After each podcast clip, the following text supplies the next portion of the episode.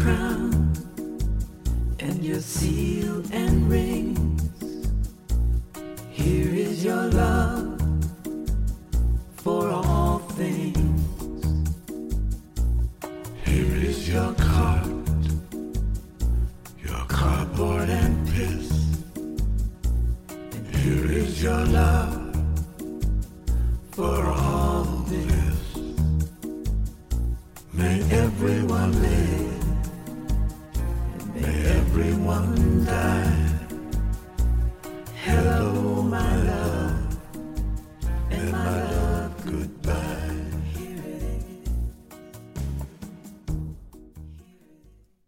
大家好，这是草稿剧场栏目的第十期节目。剧场给生活带来不一样的期待，我是栏目主持人赵川。你通常可以通过搜寻，哎，通过搜寻什么呢？我们现在名字改了啊，有新规定，通过搜寻“无边界小酒馆”草稿剧场，然后找到这档栏目，听起来有点奇怪啊，“无边界小酒馆”，然后又是草稿剧场，空间有点混乱。今天呢，我们呃邀请来了我认识很久的剧场制作人袁弘老师啊。呃，我怎么来介绍袁弘老师呢？袁弘老师是北京七零七 N 剧团有限公司总经理，爱丁堡前沿剧场品牌主理人，资深独立制作人，艺术节策划人、策展人。进入戏剧行业二十多年，发掘推出众多年轻创作人才，为拓展演艺。创作与市场的新形态、新空间，不断做出超前领先的创新和尝试。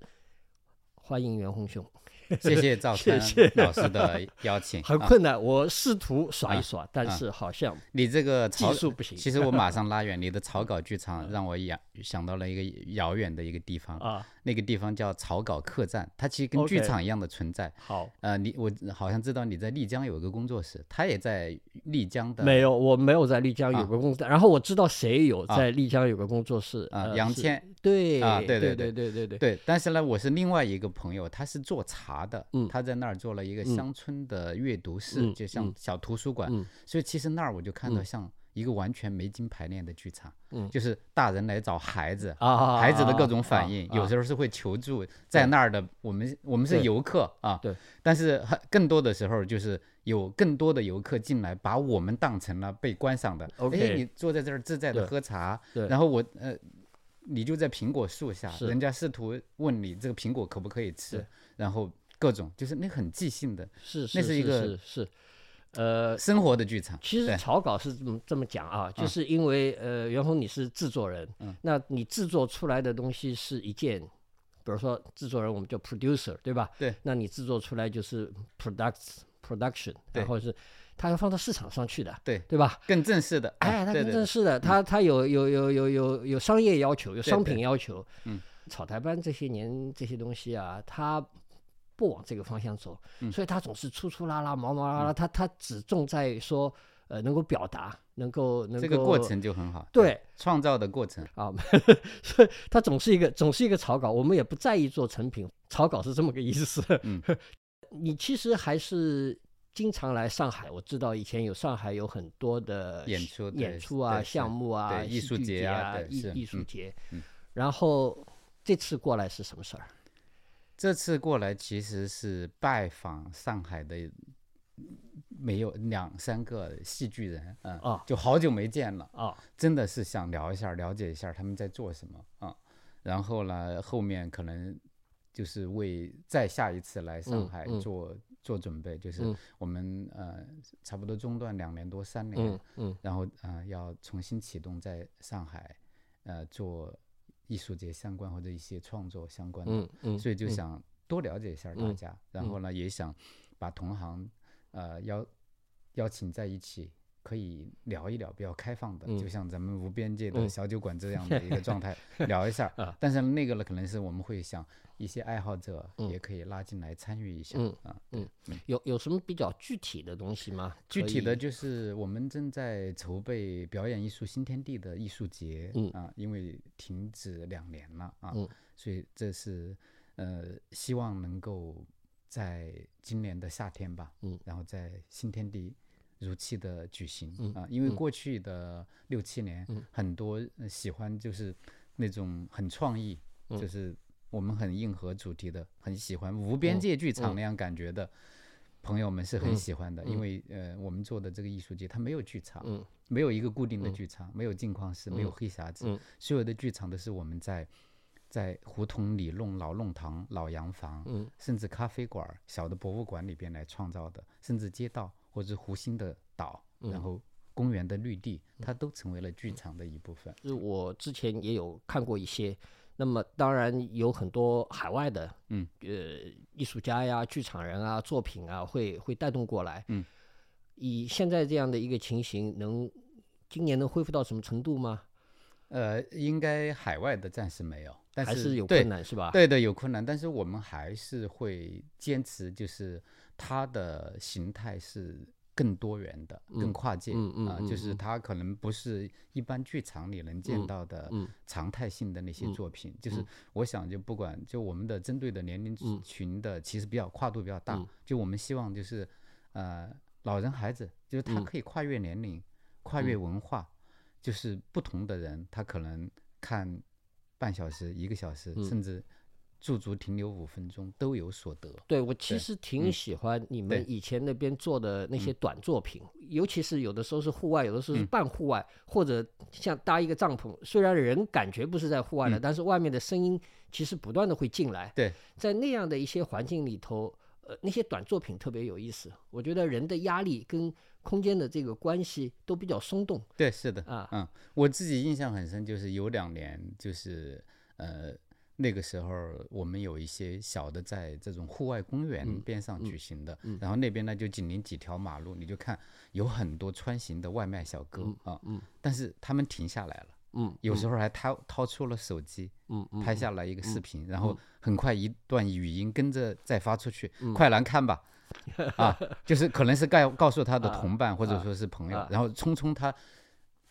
就是转身走，但是又回头要又要看一下，就是那可能他在那儿停留也也就两三分钟，啊。我想那那一点点美好是我很珍惜的，就是可能他们并不在意，但我觉得这个很棒，因为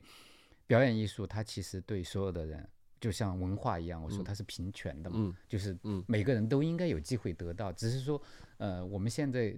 得到的方式有门槛，嗯，或者说我们要更郑重其事，嗯。所以其实你刚才讲草稿剧场，我想。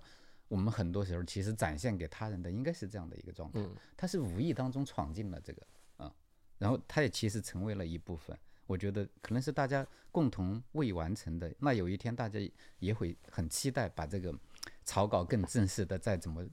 升级一下，它变成一个正式的出版物或者正式正式的一个演出的一个项目。哎，我其实还挺好奇啊，就是呃，因为你从我认识你到你以前的暗黑历史啊，你是一个很厉害的制作人啊。那中国这个可以这么讲吧，呃，这个这个几十年的这个剧场史里头，还是有很多重要的作品跟你有一些关联的。有有一点吧，啊，但是都可以绕过的，看怎么叙事。对，那么，那么你现在在做这样一些呃类似于短平快这样，你有参与制作这些吗？还有一些是说只是把现成的东西拿过来？呃有，其实这几年有一嗯有相当一部分是参与制作的，就是我们的团队，嗯他们会去跟很多年轻的或者说不同的、呃表演艺术方面的这些、嗯就有有追求的年轻人去合作，嗯然后呢，我会在一定的时间段可能来做一些可能的推动、嗯啊，或者说一些选择，或者说我会嗯把不同的人给他们做可能的组合，我觉得哎你们可以在一起试一下，嗯嗯就可能更多的还是当年的那种状态，就是嗯。我会发现那些眼里有光、嗯。有无限力量的那些人，然后他但是可能有时候有点方向上不够嗯。清晰，或者说他势势单力薄，嗯。就他可能是很孤单的一个人，但是我就想把这些是不是可以传到一起，这个是我常常在做的。嗯。就像当年做大学生戏剧节，其实就是可能他们在校园里自娱自乐，但是嗯。有一天他们走出来，不同的剧社认识了，然后他们组合在一起，创作更更多的东西了啊！因为从大学校园出来的，我综合大学，我不止那种艺术学院的，他们更棒，他们读得懂剧本，他们真的 对吧？知道这个台词背后的东西，所以我就想，那这样的他不见得成为一直从事戏剧事业的人，但是他们在这一些阶段，他们来创作或者演绎的作品是可以点亮更多的人的。这个其实是我一直想做的。就像我像刚才讲的，我说外卖小哥在演出的现场驻足停留，这个是我我希望看到的。所以它可能有奇妙的化学效果，不见得当场或者那一两年就产生了，但是过一阵儿，过十年，也许什么时候，或者那个地方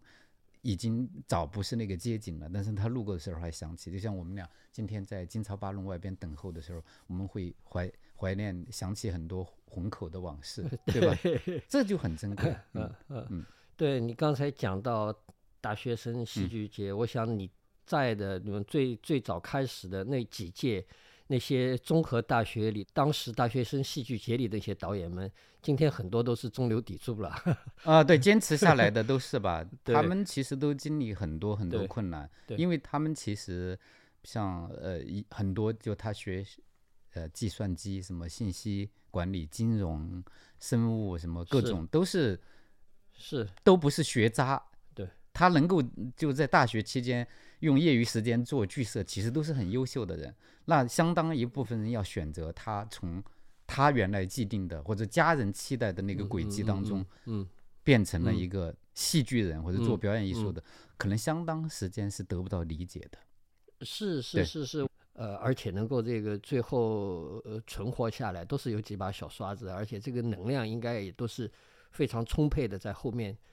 支持着往前走。现在还看得到这样的人吗？或者说我接触这些大学剧社的时间相对少了一点，嗯嗯，但也看到一些。啊，这几年我都连续在北京大学参加他们那个戏剧比赛做评委，嗯，它叫巨星风采大赛，嗯嗯。那差不多连续这十多年吧，也发现有些坚持下来的，像比如说现在很著名的九人剧社，就是演那个我们上一期的节目里头，那个郭承志老师就特别推崇他们。那个袁弘有一个我很好奇啊，就是你也是我们刚才讲从九十年代就开始做制作啊，那个时候我们的商业剧场跟今天的商业剧场完全是两回事啊。那个时候国家的院团啊、体制啊，它还更加强大，对吧？它基本上主导整个那个戏剧的环境。其实那个时候反而国家的团体不强大，好，好，因为他没有都大家都没有观众。好，OK，好，我们来听你讲。然后到今天，呃。二十年下来了啊，环境当然巨大的变化，商业化的程度啊，各方面，那你也是身经百战在这样的一个戏剧的领域里头，所以你怎么在看商业商业剧场？就像其实你说二十多年前开始，我都是争取卖每一张票活下来的啊，然后其实那个时候卖票很艰难，但是嗯，比如说那个时候我我做一部戏的制作人。那个剧组除了演员、导演之外，就只有这么一个人了。就是我可能会，呃，是同时做宣传的，也是做票务的、订盒饭的、做剧务的，然后各种，对对对。然后那剧场你很晚散了之后，可能剧场的人员已经下班了，但你还要收拾归位道具，然后清理那个观众席的留下的各种就是纸巾啊、水瓶啊，就各种你都会做。但那个时候其实，呃。商业化就是我们必须面对的，就是没有人给你投钱，或者说更多的戏都是大家凑的钱啊，偶尔可能会拉到一点点小赞助，但是它不足以承担全部的制作的演出经费，反而在那个时候练就了大家会用最好的作品去赢得票房。但是那个时候的商业戏，我们所谓的商业用商业的方式进入，它是艺术性很强的，它用。他的艺术性取得了观众，那今天的商业戏呢，是跟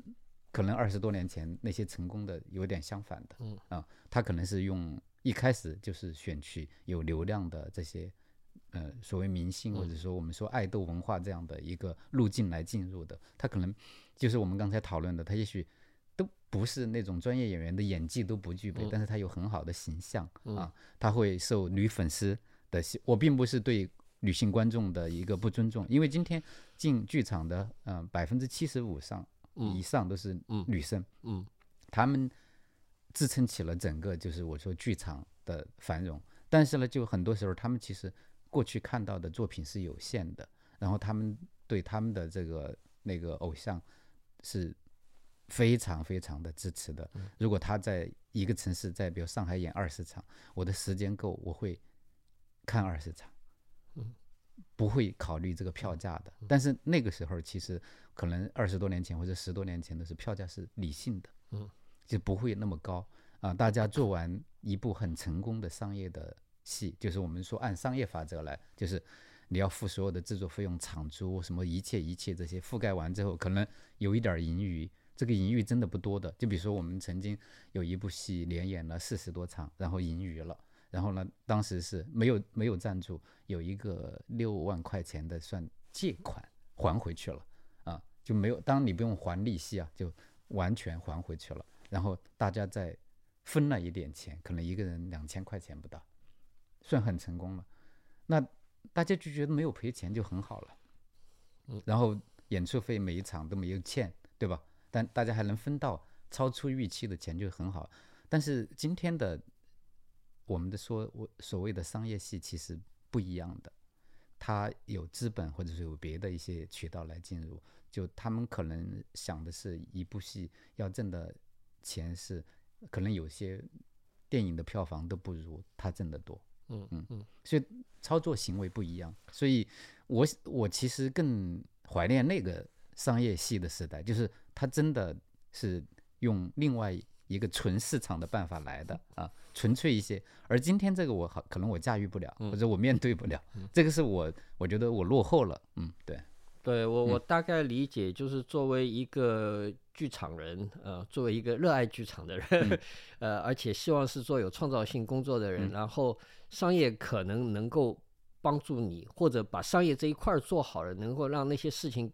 得到支撑，能够持续下去。而现在有一些东西，可能它因为它本身是由资本推动的，对吧？嗯，它本身出来的时候，它已经是所有的流程目标都特别清楚，然后利润也、也看得特别准啊，可以可以在哪里？我们那个时候可能做不会说一个剧目会有一个项目报告书，各种但现在这个是主流吗？你觉得现在是剧场商业剧场的主流吗？啊、差不多。其实我们按剧场来算，因为其实这二十年来全国呃翻天覆地的这个剧场嗯建设运动，对。啊，你看每一个城市都有至少有两三座超过一千人的大剧院嗯。啊，这个是上海周边，我觉得加起来都有五十座大剧院了啊，对，所以。它要支撑的话，要靠这样的啊。那过去我们更多的其实是中小型的剧场，嗯不管是上海、北京，嗯就发展的最好的这两个城市，都是用一些小型的剧场来支撑的。那当年，比如说二十年前，呃，安福路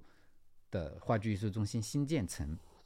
它最大的剧剧场也就五百三十座而已，嗯是个中剧场对，一个中型剧场而已。然后，那我们再看过去更传统的蓝星啊，别的一些，那都是五六五六百座的体量。所以其实那是属于我说戏剧的一个比较友好的一个体量。那今天我们看到大剧院，其实它都是歌剧厅，嗯啊嗯，那么一个概念的。那我们要把那些那样的戏剧作品放大成那样来，就不管是用音乐剧的形态，还是说明星话剧的形态，它都是都是要有另外一个支撑体系。我也理解，嗯嗯，但是只是说，呃，跟我们更那个时候更年轻或者更无知无畏的那种进入，也是进入市场比较起来是不一样的。那个时候可能是，呃，你有空吗？你愿意吗？嗯嗯啊嗯当然也有演着演着演员就接到影视剧去，哪怕要跑跑龙套也跑掉的，然后你就换，然后啊你你会跟观众解释，观众也也接受。那今天可能那个演员哪怕不重要，但是他不处在这个这个卡斯的名单上，啊观众就不高兴的，对对啊。所以其实我想我自己也要嗯检讨，或者说反思，我我我为什么没有适应这么一个潮流？对。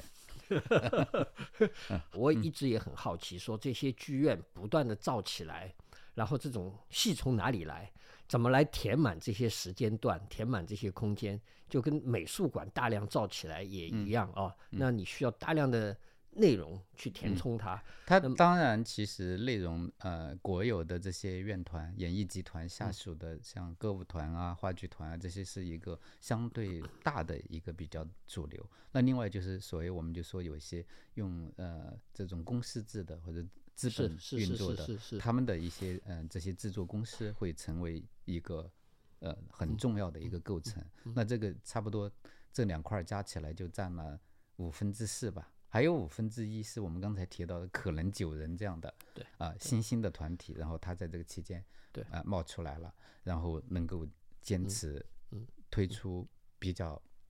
受人欢迎的作品，嗯然后占到一定的量，但这个量其实应该到不了五分之一，嗯，慢慢慢慢那这个是我们的一大块嗯啊。那在这一大块之外呢，就会有星星点点，到处都有的。现在的这些戏剧节，嗯啊，大到这个嗯已经完全做的名声很大，在嗯国际上都会有影响。比如说像乌镇戏剧节、北京的呃青年戏剧节这样，那小到各种各样的嗯戏剧周啊，呃，各种各样类别的呃两三线城市、四五线小地方都会有啊。嗯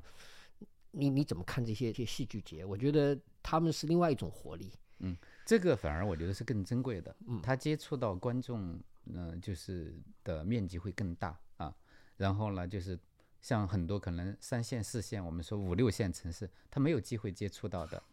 可能我们说很新锐的这些作品的机会，但是因为这些戏剧节、艺术节，他们看到了，然后有一些可能它不同举办的主体是不一样，可能是文旅主导的，有的是地地产和政府共同主导的，所以基于那个区域的普通的观众，或者说甚至都嗯之前没有做过正式的观众的，他们成为了其中的观众的一员，这个是很难得的。那它变成了，我觉得慢慢慢慢可以一定程度上提高大家对表演艺术的一个认知。那有可能十分之一的观众会经由此途径提高了他对表演艺术的审美。嗯因为它的资金来源不太一样，对吧？对对它不是纯靠票房的，对对所以可能在很多情形下，它可以比较短期内给作品、给创作者支支持力度大一点。嗯而且如果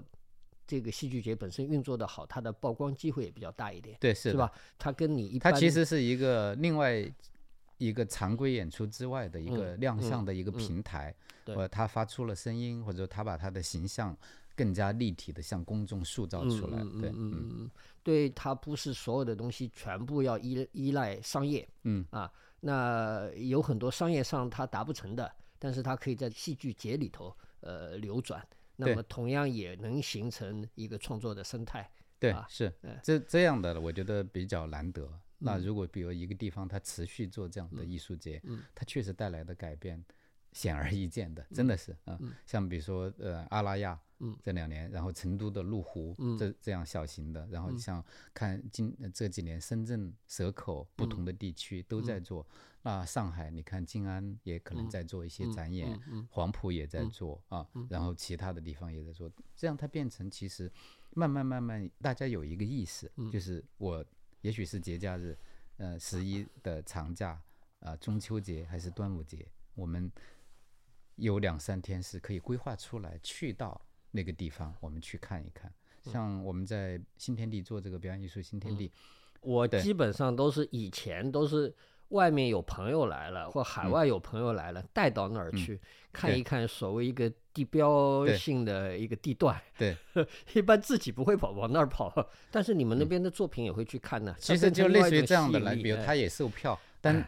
他售票的票价相对比剧院低很多。那其实同类的这样的作品放在剧院，它的价格可能就是三倍以上吧。就我举例，就比如说我们可能在上海正式的小剧场或者中型剧场演，在新天地那样的，呃，那个售票可能是一百、一百二，但你进到剧院，因为各种成本的提升，你就变成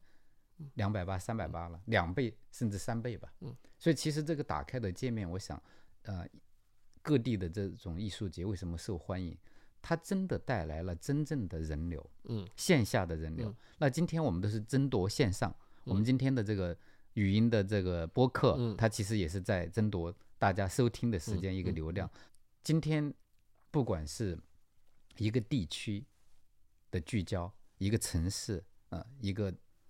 文旅的项目，它其实都是需要真的人去到现场。嗯，那艺术节是一个最好的一个现场的是一个行为发生。嗯，还有就是，当然我们刚才这样讲，当然还蛮抽象的，但嗯比方说我自己具体，呃，我不知道你还有没有印象，有一年跑到新天地，带着小孩子去看戏，还碰到你。对，是，呃，你你制作的嗯呃那个那个时段的，是一个法国的作品，他玩那个塑料袋，就像嗯那个是什么？叫木神午后，对它叫物对对对购件剧，呃，物对对件剧对，，嗯那个那个购物袋，它怎么一动？对啊，这个呢，这个戏我其实以前是看到过小的片段，嗯。然后看到过一些剧照，嗯，我就觉得特别神，嗯，我就很想看。其实就是作品好，嗯，它吸引我去看就是作品好，倒也嗯。不是因为票价，倒也嗯。不是因为什么，嗯。就是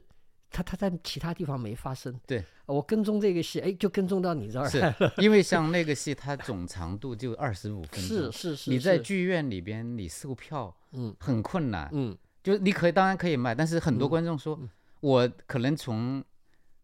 浦东我嗯。坐了一个小时的车来你这儿，只看了一个二十五分钟的一个剧嗯目嗯，他觉得这个时间付出是不值当的。但在放在艺术节里边，他为了来看这个，他会还会看到其他的两三个，是，就他可能花一个下午或者下午加晚上，他看到了四五个，嗯。这个就是不一样的一个进入的一个对，然后我觉得可嗯。能包括那个空间，对。呃，那个观众的量，对在你那个环境里头就特别合适。对在一个帐篷这样，大家围坐在那边。你在剧院里头其实还不好弄。对，如果剧院里头你要是上一个什么小剧场，都要一两百人了，那个氛围就没有了啊是的嗯。它就是得非常近，对，靠得非常近对，。所有的人围成一个圆圈，看然后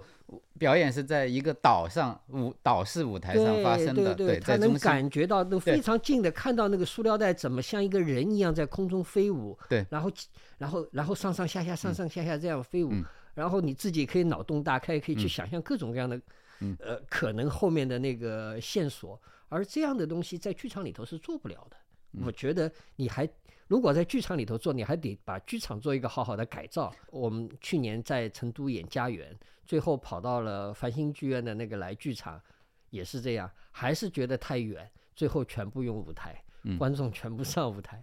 这个也让我想起来，我们最早认识的时候在北剧场，呃，那个是零三年的年底，嗯，是吧？黑洞之外，黑洞之外，啊那个王墨林的戏，对对是的，拿着小马扎在舞嗯台上坐下来，对看茂英每一个人，对每一场八十个观众，对，看是茂英一个一个嗯盲人在台上做独角戏嗯，对，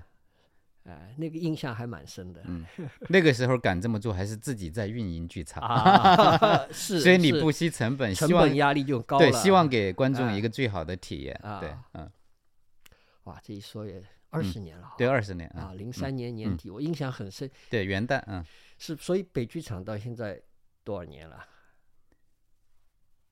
那也是二十多年了呀，啊二十多年对，，关掉哦也是十几十几年，马啊上，作为我们中国最早的民营剧场，嗯，能说之一吗？还真的就是最早的。最早的就是它是证照齐全的，嗯在上海那时候有嗯曾汉，对，但是它是用咖啡馆的方式存在的，是。吧？是？啊，然后特许的情况下做了一些演出，嗯。那我们是拿到了工商、文嗯。化、税务各种执照嗯，就你是证照齐全的。然后我们的售票处也是咖啡吧也拿到那个那个饮料的执照，你可以卖咖啡、卖水、卖茶。嗯这个是从零几年到零几年，零二年到零五年，很哦短暂，四年多啊，嗯。四年多啊，是这个一晃就过去了。嗯，呃，现在也不一定有很多人还，我说现在年轻人里头啊，不一定很多人还知道有过这么一个北剧场，对就像上海这个下河迷仓一样，对，是的一，度还蛮重要的一个地方啊，南方北方这样。呃，但也就也就过嗯去了，我们 缅怀一把。啊，现在有什么具体的戏在制作吗？呃，现在都是比较比较小的吧，就我们辅助一些年轻的嗯团队。那前滩是一个什么样的状况？我看你也有参与前滩的一些推动，前滩这个呢，那个青年，对，它有一个地块儿叫前滩三一啊，这个呢是呃嗯、我们的这个上海的陆家嘴集团和嗯香港的信德集团共同开发的。嗯。它有写字楼，有剧院啊，小的这个美术馆，嗯。多功能的黑嗯匣子，然后也有也有购物中嗯心啊。那个时候就在三年前，嗯它还是很远的事情，嗯所以就呃，过去的方式可能就呃，你用一些钱来宣传这个啊，嗯就宣传这个地方干嘛干嘛。但是那我们就想把宣传的钱切出来了一点，嗯然后来做了一个青年的创意计划，其实就是一个孵化。对，我们鼓励很多跨界的不同的创作者，他们组成团队。是用作品为导向的，嗯，它其实不是一个竞赛性质，就是这个作品导向就是它的完成度啊，就是呃，我们刚才说草稿剧场啊，这个呢是希望它能从草稿变成一个相对正式的，但不见得说变成正式的可以商业化的作品啊，已经做了两年了啊，两年，然后共选出了三十部作品，嗯，三十部作品，第一年的作品，二一年的已经有一些在巡演了，嗯，已经正式的出来了。那二二年的呢，就是可能今年开始陆续会有一些公众可以看到。这个其实是另外一个事情想，想听听你聊的，就是我们刚才讲有呃整个商业剧场的这样的这些、呃剧院啊，各个地方这样一大块。那么然后我们有戏剧节，嗯，那戏剧节它也慢慢形成自己的一些方法跟一些我讲是说一些模式啊。一般这些戏剧节都会有。青年竞赛计划、嗯、亲近项目啊，都会有这样的一些、呃，其实这还蛮像当年大学生戏剧节的这样的一个状况的，就是呃，我我想当年可能不一定有那么好的财力，嗯，把它变成是一个完整的一个孵化对，那个时候只能够努力，但是做一个平台出来，但是实际上也是一个孵化，对，啊、是的，跟今天在讲的这些孵化其实还蛮接近的，对，是从那个那个时候这样这样生长过来的。对那你怎么看这么多的各种各样的这些青年竞赛项目也好，呃，孵化项目也好，呃，你也有不少都参与其中。有种是比没有好，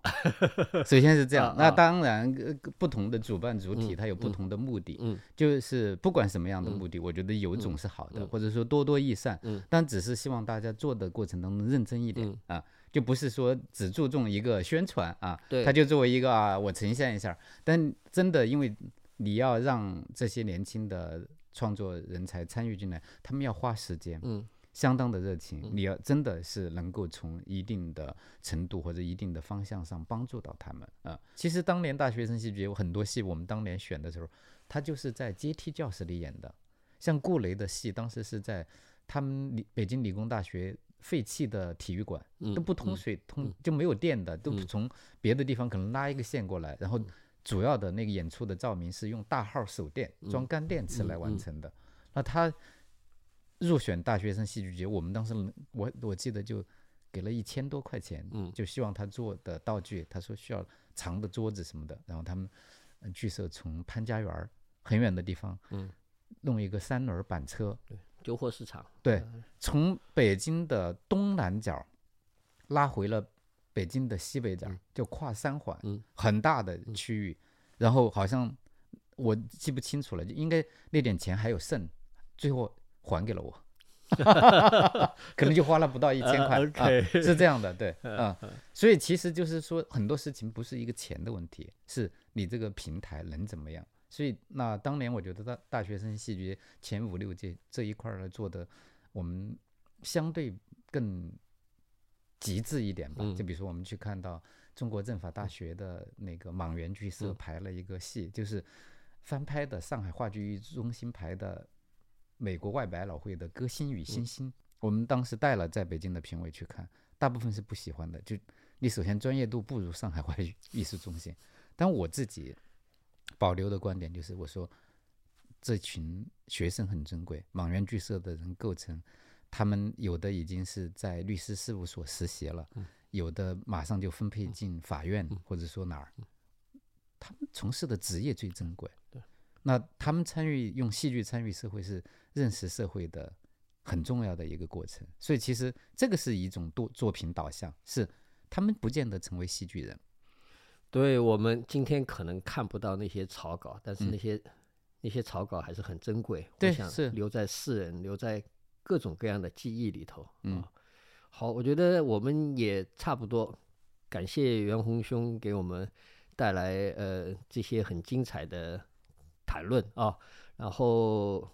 我们就今天就先到这儿。好，谢谢谢谢赵川老师。剧场是开始重新想象世界的地方，因此戏要做起来，排练要练起来，演出要演起来。嗯，感谢大家。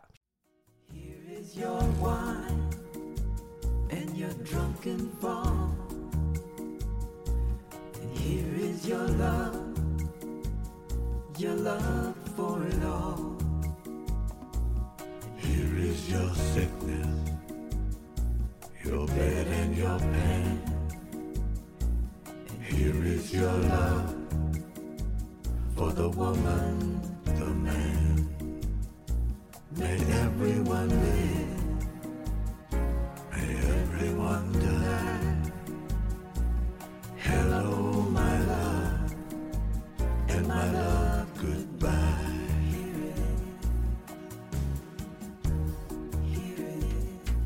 And here is the night. The night has begun.